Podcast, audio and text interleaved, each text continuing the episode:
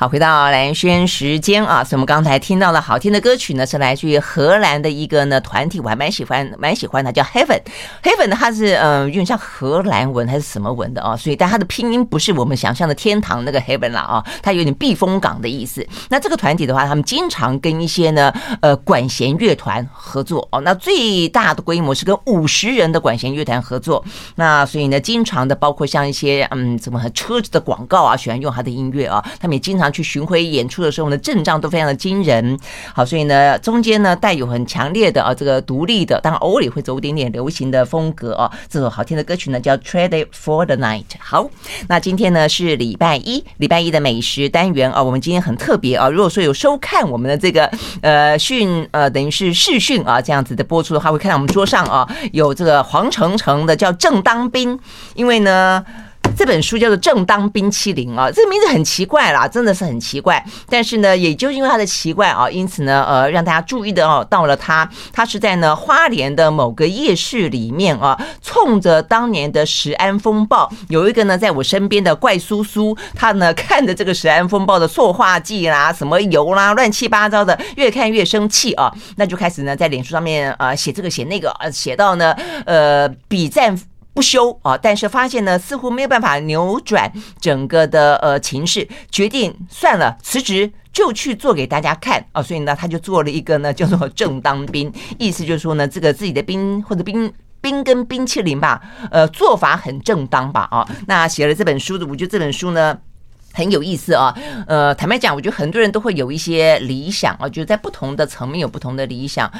我也觉得我自己是一个还蛮有理想性的人啊，但是呢，怪叔叔这本书啊，他的理想是愤怒，他的愤怒呢，即便时隔快十年啊，在他的书里面呢，你就会发现哦，这个人还是很激进啊啊，到底是怎么样的一个理想，怎么样的一个实践啊？那走到现在呢，九个年头，回过头去看呢，当初成立正当兵，他到底觉得怎么样？台湾的食安有改变吗？好，所以我们呢，在身边的呢，就是怪叔叔李梦龙。各位听众朋友，大家好。好，他刚刚戴口罩的时候，我还是说，嗯，这个没有像怪叔叔啊。哎，一拿下口罩，哎，有留胡子，有点像怪叔叔了啊。他这个酥是啊，很酥脆的酥。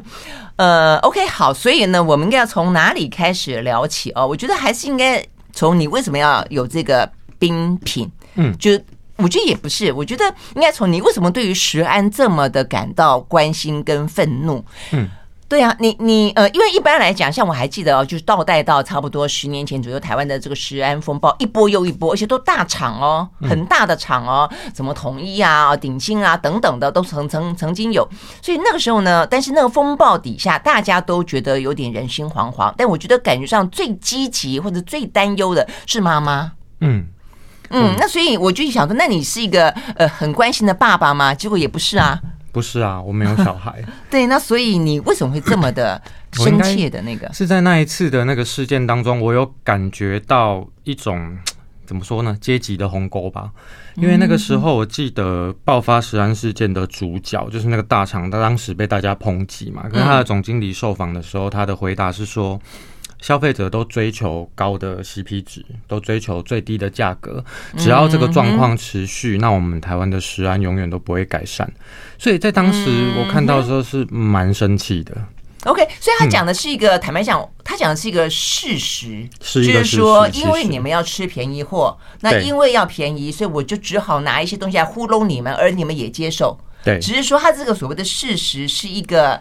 当时没办法接受。其实我也觉得，他就就一个有良心的食品的品牌来说，他就算要价格压低，嗯，他也不能够用一些会伤害人体健康的东西来做就是了，对不对？哈，当时那个是塑化剂，那个是非。就是就是，所以不能接受部分还是不能接受。就你可以生产价格便宜的东西，但是不能够不健康。对，而且当时后来还办了一个活动，是买一送一。他当时就是涉事的那个主角商品、明星商品，一个布丁还买一送一。然后结果，呃，那里面的东西有，当然是换过了。那但是，对啊，当时就是就空盛况空前啊，万人空巷，大家去排队去抢。我当时看到那个画面，其实是蛮心痛的。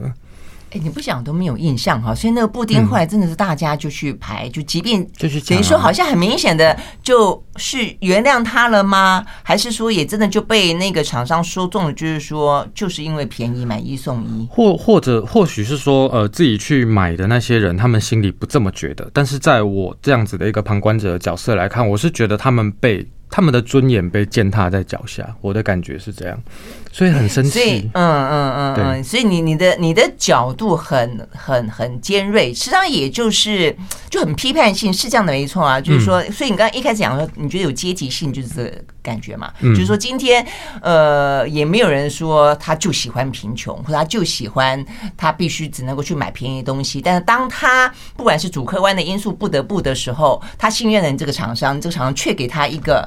无从选择的一个次次等品是这个概念，伤害身体的东西。嗯嗯嗯，OK，好，所以你真的很生气。然后呢，你就你就我那个时候刚开始是在网络上面发起一个活动啦，就是每个月特定的两个日子，我们不要去某超商。消费，那当然这没有办法对他们的营收造成什么撼动，只是想要说，呃，让他们也看看消费者有消费者的力量。嗯嗯，对。可是你这样讲，我有印象有这些活动，而且那时候相关的活动其实也很不少，就消费者的觉醒就是对遍地开花。然后可是当时就是在网络上面号召的时候，就有被攻击。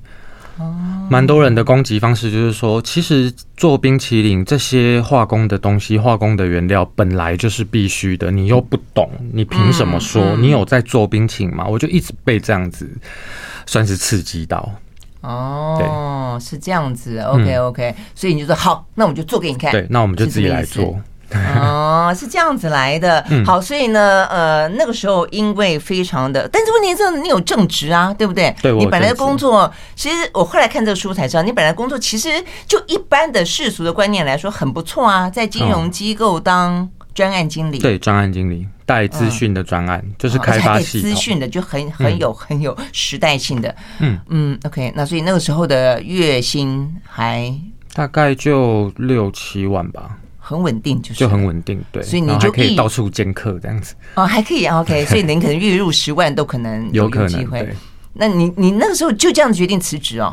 就其实那个时候也做到一个瓶颈了，因为那个时候有呃台湾有一个事件叫呃就信用卡那时候滥发，嗯，所以就有很多人付不起卡费嘛，就卡债风波那对卡债风波也是另外一个很大的风暴。对，然后那个时候就是其实就是会从业务那边有时候会传来一些消息，就是某一个债务人他可能就是工厂的老板，然后可能就烧炭了或怎么样，就经常听到这样的消息。然后那个时候所以对那个工作我其实有一点。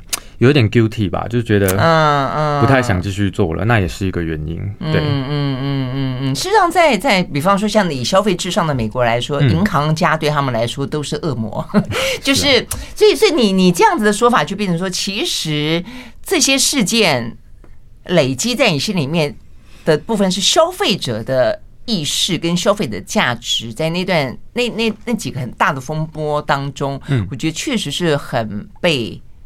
很被你不要讲践踏了哈，这个这个话当然也是很重，因为就是很被漠视，嗯、对对不对啊？对，嗯，这样子 OK 好，所以呢，选在三十二岁，对不对？对，三十二岁生日那一天就辞职了，决定要去 呃自己做冰看看哈，试试看，所以试试看的呃这个怪叔叔真的可以不用化学化工任何的材料吗？即便是呃有无毒的吗？无毒啊？呃不对，我的意思说化工材料有没有无毒的？呃，有一些也。其实没有什么报告说它有副作用，对嘛？哈，所以连这个都不用，可以这样子做到吗？我们就来听听呢它的呃血泪辛酸史。我们休息，马上回来。I like 103. I like 好，回到蓝轩时间，继续和现场啊，这个邀请到的，事实上我们今天呢，除了在广播播出之外的话呢，我们有视讯啊，所以大家也可以在 YouTube 上面呢观看我们这样子的一个呃视讯的内容啊。我们现场邀请到的是有“怪叔叔”之称的啊，这个李梦黄，他最近出了一本书啊，叫做《正当冰淇淋》，呃，描述的是呢，他在经过呢台湾啊有几起真是蛮重大的，也因此我觉得他，我觉得是一个很重要的一个呃社会集体自我教育的翻转的过程了啊，就是。对第一个消费者的意识啊，这个对于所谓的什么添加剂啊、起云剂啊、塑化剂啊，这个什么大堆的什么油啊，哦，都越来越认识。那我觉得对厂商来说，他也相当程度的知道说呢，在利润之外，他其实有更多更多的社会责任啊，跟必须大家所在意的所谓的呃非无良企业啊啊。但是呢，九年呃的日子啊，然后呢，现在也出了一本书。那到这本书之后，我发现，即便经过九年，其实李梦黄的愤怒啊，我觉得还是蛮尖锐的。我觉得，我我觉得你这本书其实蛮好看，你觉得他的语气啊，非常的坦诚，而且也非常的急迫，然后呢，也非常的嗯，感受到你的在乎了啊。呃，即便到写这本书，你都觉得你是要跟这些嗯，你觉得不适当的这些行为去奋战，嗯。感觉像你好像觉得自己没有战胜的一天，所以呢，像有点像是呃跟风车对战的那个唐吉诃德一样。你有一你有一段话，你说为什么要写这本书啦啊？所以你就觉得说呢，你要下定决心奉献自己的一生，跟食品化工化这件事情战斗到底。或许要等到人生燃燃烧成灰的那一天，我才会认清自己这一生只是狗会狗吠火车，根本无法停下这个隆隆前进的剥削列车。然而，对于这个人生目标是在任何一天死去都不希望有遗憾的我，只能够提起长枪往风车冲去的这个选项。哇塞，好悲壮！有有有这么的，我说至少你也做了一个。九年的正当兵了，不是吗？那大家也很支持你啊。嗯，可是其实这个行业基本上就是你世俗所说的成功或是获利，我自己是没有希望的，因为。利润真的有点太低，可是会变成这样子的局面，其实是因为我们的农产品也越来越贵的关系，而这个又涉及到一个更大的系统性的问题，比方说你农地不农用，比方说原本的农地被变更地目，变成是更有价值的土地的这种状况，都会让我们的农民越来越少去生产，还有像现在的休耕补助，造成快，这也是我们节目也蛮常关心的。你不管是一些工业为了为了去盖工厂。嗯，或者说为了去种光电啊，为了去呃随便啊，总而言之就是赚更多的钱，或者说满足更多其他的非农业的必的的需要。对啊，所以说基本上获利就很困难，非常非常困难，而且在整个过程中，所以说做这一行的就是等于是这有点像是农产品加工。对，对不对？对，获利就很困难，嗯，就会很困难。而且就是，其实现在，嗯，你会发现贫富差距一直在加大。嗯，那当我们这样子的东西成本很高的时候，它的售价也不可能低过那些全化工的东西。嗯，可是对于说，呃，就是可能，嗯，收入比较没有那么高的人来说，他要要他去选择这样子的产品就很难。所以我们的市场也会被限缩。嗯，这也不是正当兵的问题，这是所有不想用化工添加物的厂商都会面临的问题。嗯嗯，所以这就变成一个蛮巨大。大的矛盾就是，你当初是为了这些可能，呃，相对来说必须要去呃买比较便宜的，因此在整个的呃等于是供应链当中，它被踩在很底下的，所以你才会想要做正当兵。但是你要做的很正当的兵，就变成你的价格变必须变高，对，就是变高之后他们又没有办法买。我已经尽可能尽可能的压低，就是因为我不希望说它到最后变成是一个呃只有收入很高的人才吃得起的品牌。嗯，可是这样子就让我自己没有利润。可是即便如此，我还是一直就是把定价维持在一个我没什么利润的状态，这样子。嗯嗯嗯，OK，好。所以呢，事实上呢，呃，正当兵有调整过价格，那个价格的调整呢是在呃怪叔叔呢决定创立正当兵三十二岁生日的那一天之后。后起算九个月之后，他把他所有的存款六十万花光光的那一天，他本来决定要收摊了，觉得任性够了啊！我已经很任性了，我已经够了，我呃打了一仗了，算了啊，认了。那但是后来呢？诶。就是决定有有，反正待会儿听他讲这个故事啊，这个有一个因缘际会的关系了啊，所以让他说好吧，那我就用一个正常的价格来试试看，对不对？嗯、所以那次是第一次调价，对，第一次。突然间好像一阵子也没有去吃那种一球一球的，现在一球什么什么 Häagen-Dazs 啦、三一啦，一球多少钱？是不是快五十？一百多。已经到一百多，我都忘了。OK OK，好。所以那个时候意思就是想要，就是拼了老命，就让他知道说呢，吃吃看没有加香精、没有加呃色素、没有加不该加的东西的冰淇淋啦。所以呢，他就用这个呃努力了十几二十年工作赚来的六十万，就是贴给大家吃。发现说呢，哇，呃，这种置业不能够这样的干的哦。那所以呢，重新调整了呃这个策略之后呢，就再战了。从当初九个月变成现在九年了啊！这九年过程当中，到底有哪些心得，有哪些故事？我们休息了再回来。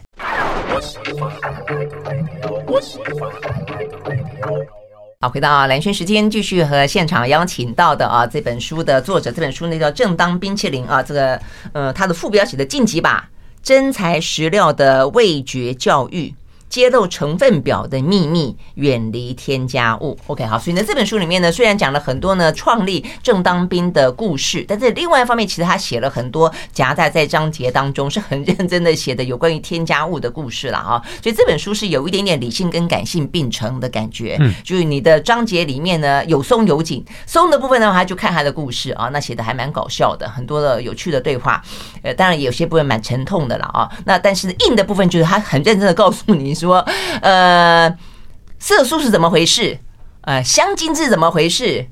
有个叫什么鹿角什么？鹿角菜椒，鹿角菜椒是怎么回事啊之类的啊？所以呢，就是说，如果你要把它当做一个知识教育来看，实际上是很，我觉得很重要啊。就对关心食安的每一个人来说，但如果说你要看这个呃怪叔叔的故事的话呢，其实还蛮蛮好笑，蛮好看的啊。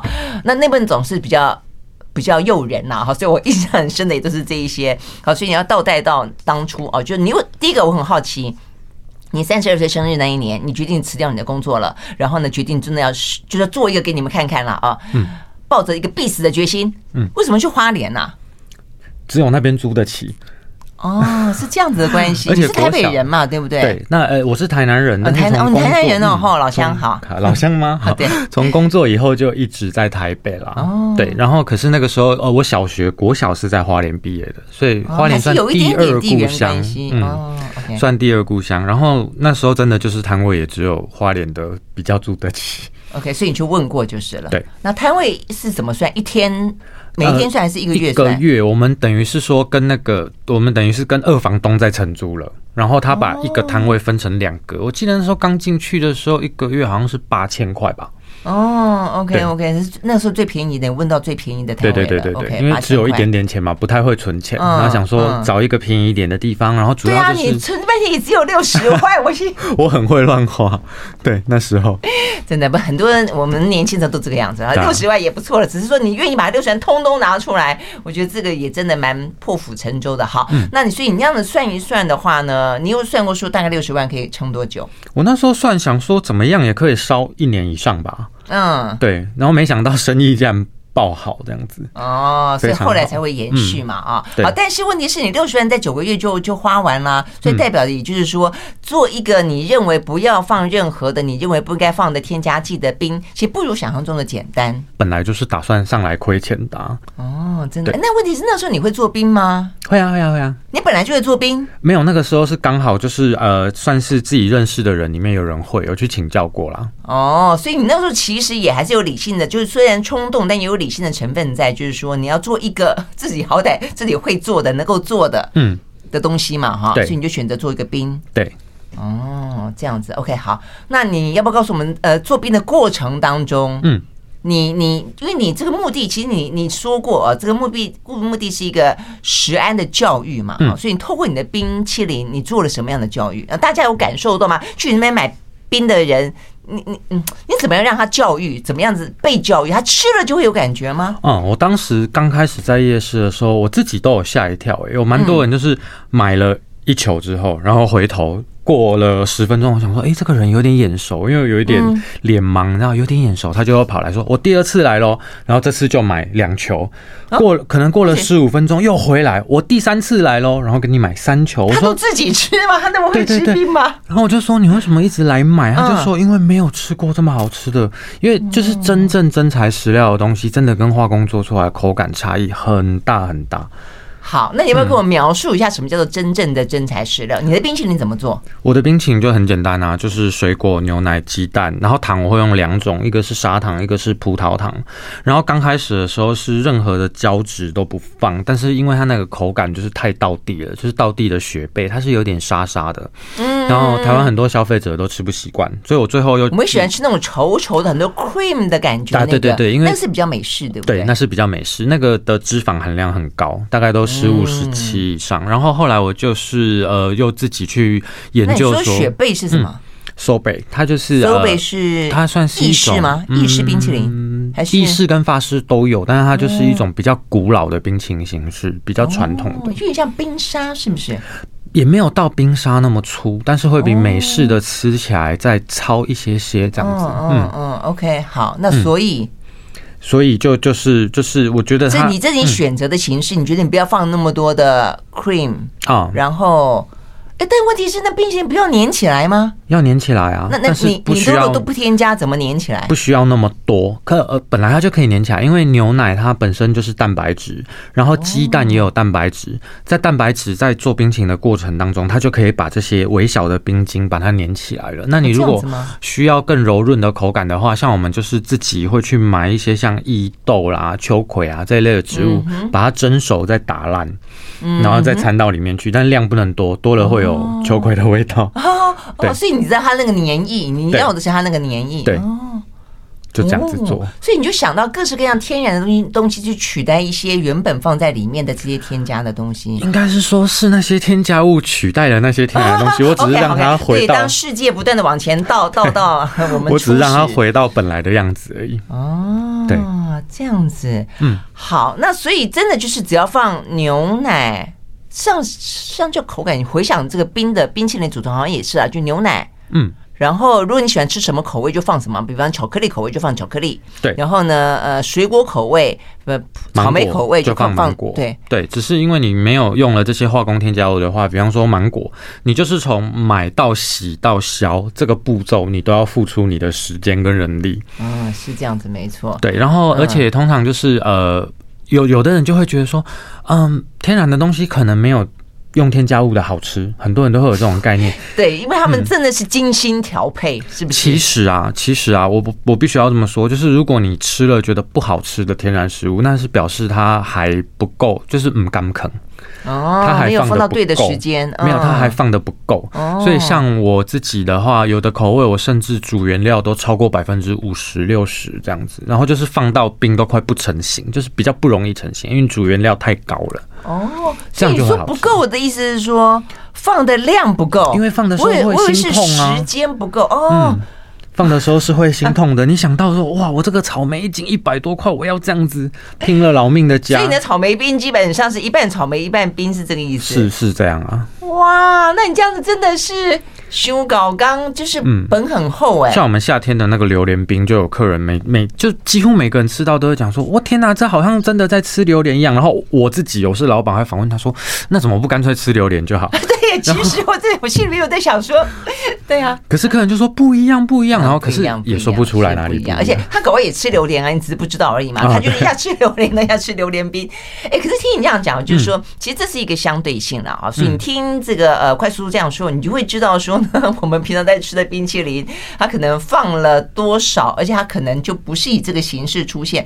那所以呃，它的味道很多是来自于香精，香精主要是来自于香精。而且呃，现在其实因为过了十年了，以前我在十年前我对这个比例其实甚至还记得一度很清楚。我现在有点忘记，看了以后还是有点吓一跳。你说那个呃香精只要放千分之一一，嗯，就可以调出你在市面上吃到的味道，嗯。所以你看那个成本有多低，嗯，然后跟你现在如果放百分之五十的草莓也好，芒果也好，榴莲也好，那个成本有多么的高。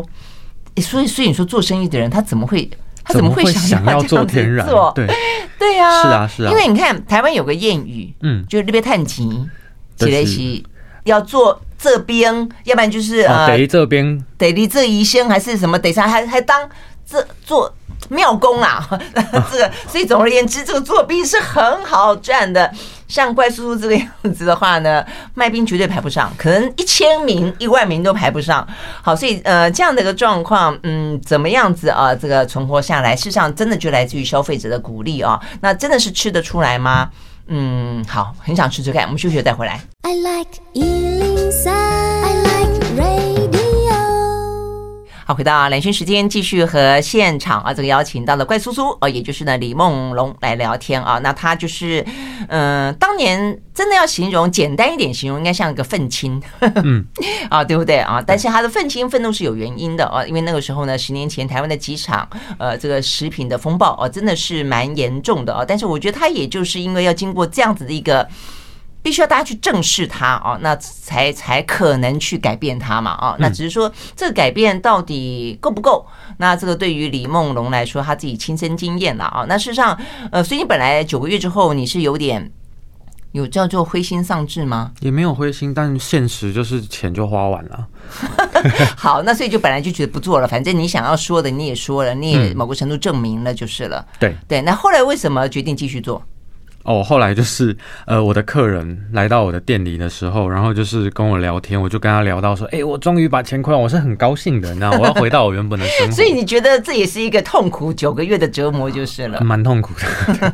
对，然后后来就是，就那个客人他是很生气，哎，他真心的生气，他就是他讲了一句很重的话，他说，我们每天来支持你的原因，是因为你跟我们讲你对食安的理想，你想要去改变这个社会滥用添加物的现况，可是你现在。现在告诉我说，你仅仅只做九个月，你打算就这样拍拍屁股要走？你你到底改变了什么社会？他那时候还讲一句很好笑，就是说你是改变了自强夜市小社会嘛？这样 哦，所以你在自强夜市摆摆摊。对，然后后来他这话真的讲的还蛮重，所以他对你期待很深呢。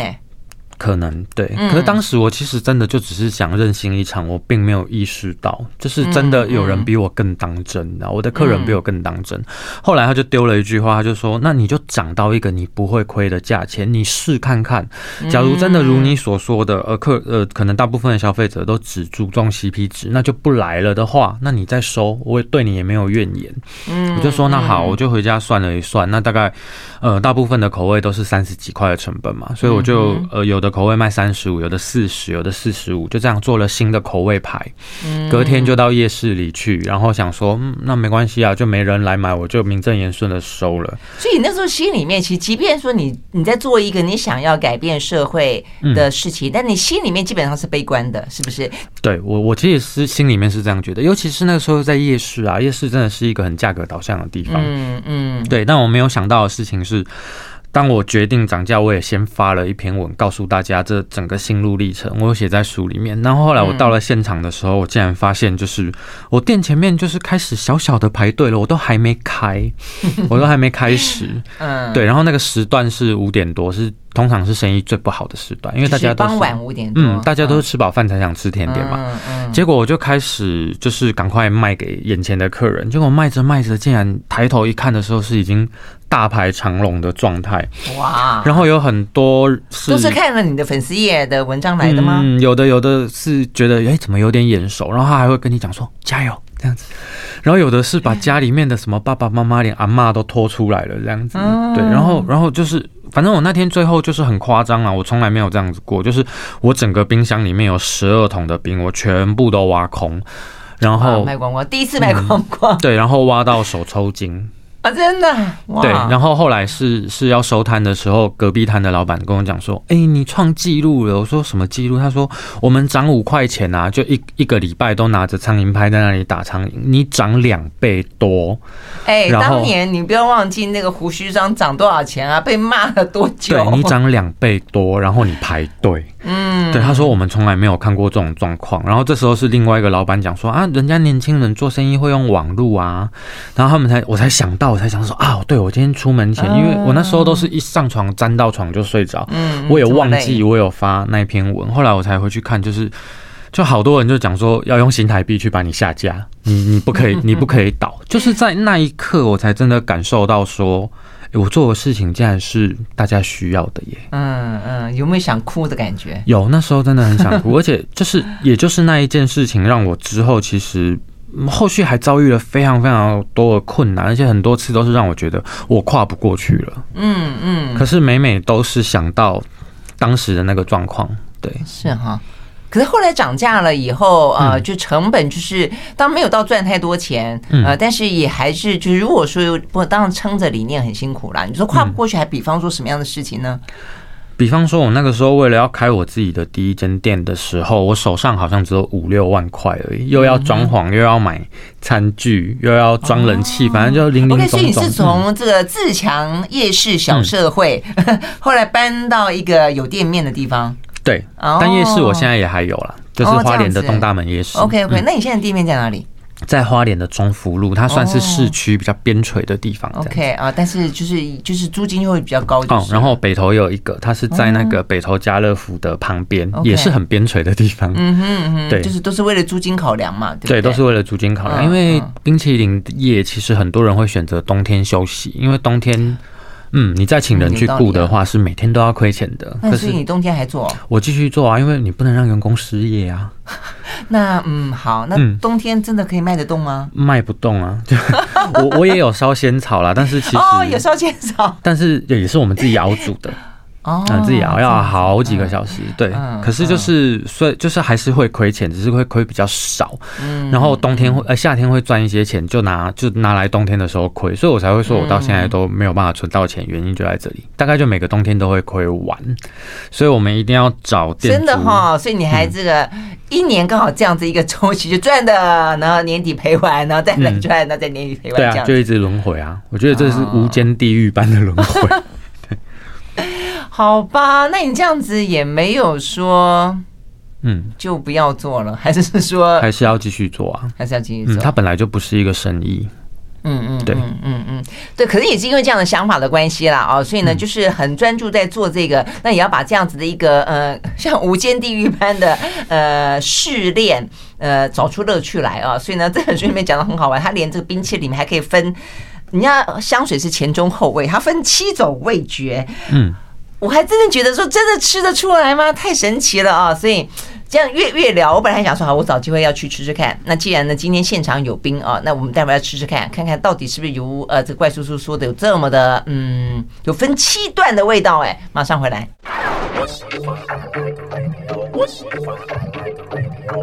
好，回到兰萱时间，继续和现场邀请到的怪叔叔啊，这个李梦龙来聊天啊。刚刚真的是聊着聊着呢，第一个是我们现场本来呃。摆着，但是他竟然说呢，因为是真的很天然，所以不能够在室温底下放太久，所以就拿回去冰了。嗯、那但是呢，再来一个，就是因为呢，聊着聊着实在太好奇了，所以就决定呢，去冰箱里面拿一个来吃吃看啊。因为呢，李梦龙说呢，总会会有分七段的口味，嗯。嗯呃，你你自己说七段，哪七段？我们就当场请那个蓝萱姐帮我们试看看啊。有七段呢，有分什么？第一个是有前前味、前味、前中味、中味、中后味。完了，我第一段先吃，我要先闻，对不对？因为说嗅觉。对。反正就是嗯，一到七段这样子。那其实有一些是嗅觉，有一些是味觉，有一些是味觉跟触觉的联觉。好，我先说哈，它确实就有点点像我们，就是比较接近比较沙沙的感觉嘛，有点冰晶在里面的感觉。对，会有。所以这算是第几段？冰晶的感觉应该是算是三四段，已经到三四段了。对，所以前面第一个是嗅觉，有味道，有香气。那第二个就是它的甜味会进来，对，有点像香草的那个味道会进来。对，那接下来会感觉到像冰晶。嗯，那然后。然后你吃下去的触觉是什么意思？触觉就是像你很难想象吃东西会有触觉，舌头上的触觉。哦，舌头上的触觉。对，就是像比方说我们吃勾芡的东西，你就会知道说，就算不给你看，你也会知道说那个勾芡的汤会比较有一个厚度，那个厚度就是触觉。哦，对。OK，那我现在感觉上有点点。有点点滑润跟水分的感觉，而且我觉得它甜味在后面变得更浓了一点。嗯，然后你把你的那个味觉的味道，再注意力再往更早一点去注意，你吃下一口的时候，你或许会吃到奶油的香气跟奶油的甜味。哎，你这样分的好细哦。对啊，有有奶油已经有过了。那个那个是因为我们开发必须要这个样子去沟通，然后我就觉得说，哎、这个其实对于大家去分辨化工的东西很有帮助，所以我才把它写进书里面。我们讲一个最好分辨的例子，就是比方说你现在吃这个香草，它香草的味道其实会集中在最前面有一波，然后到你吞下去的时候又有一段。可是如果你今天用的是香草香精的话，它就是从头到尾。都有，嗯嗯，它会一致，过于具体，嗯，但是有点假假的，嗯嗯嗯，大概就会是这样。还有一个，他你描述到第六还第第七段的时候，有一个就是说，你说属属于比较那种呃稠滑的啦，或者你感受到这个东西本身的那种质地的部分，嗯。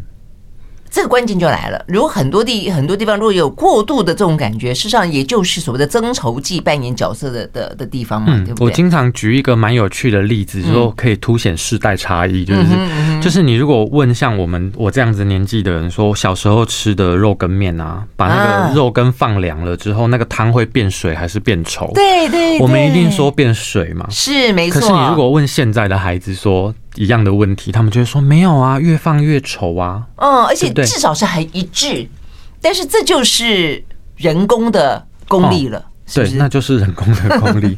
可是像这种胶质类的东西，基本上有一个现在算是医学界去做各种实验的共识，嗯、就是它对黏膜，嗯，黏膜是有伤害的。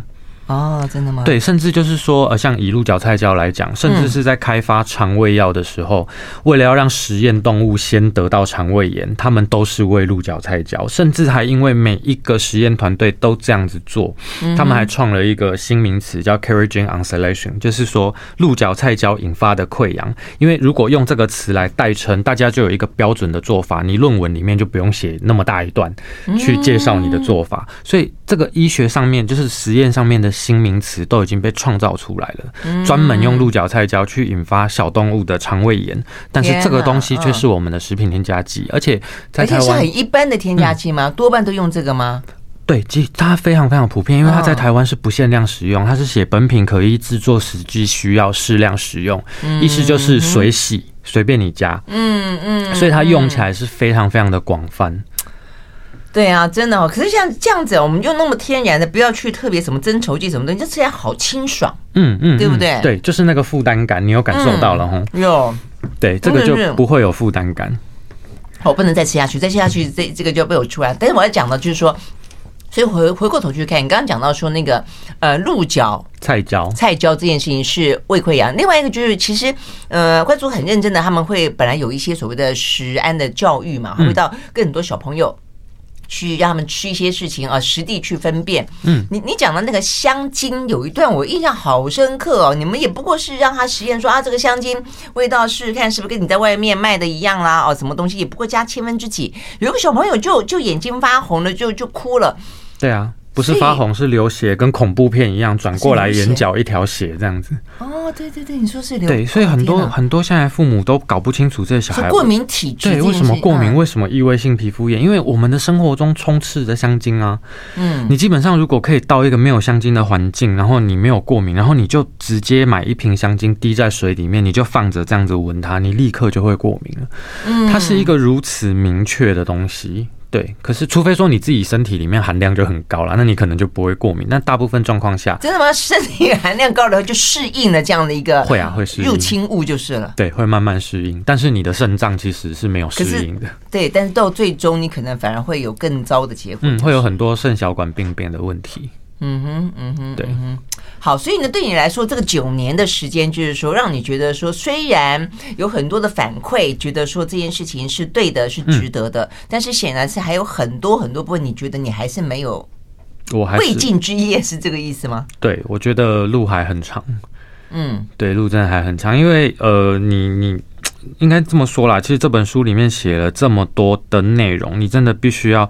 整个看完才可能对这个添加物，我我讲一句话说，添加物正在慢慢统治我们的世界。大多数人会觉得说，阿里金麦喜的功，对不对？嗯，会没有办法理解。可是其实你如果把整个脉络理清了来看，你或许会同意这个说法。嗯，对啊。但重点在于说，消费者要有选择。嗯，那像你们，你试图提供的选择，但我们现在的选择应该是有比较多一点，因为你现在已经在业界比较会了解知道，这样做这样的事情的人。是有越来越多一点了哈，是不是？好像是有越来越多一点，但是在超商里面，我经常还是会逛好几个小时，找不出一个东西可以买。是哈，就是只要当你很仔细去看这个成分表的时候，好，但不论如何，我觉得这件事情是，是它必须要有一个互动性的才会进行改变。如果你一样的，呃，过了一段时间你就忘记去看成分表的话，这个事情永远不会改变。它就算一度改变，它很快的回到原状，因为那是一个惯性的问题。但如果说呢，你坚持这件事情，知道我们做的事情是对的，知道我们应该要去把关，我们要应该透过选择去扭转这些呢大公司他们本身的成本计算的话，这件事情真的就还。还值得继续做下去，可能不只是怪叔叔要做，我们也要做，对不对啊？OK，非常谢谢，谢谢到我们今天来，谢谢，拜拜，谢谢，拜拜，继续吃冰淇淋。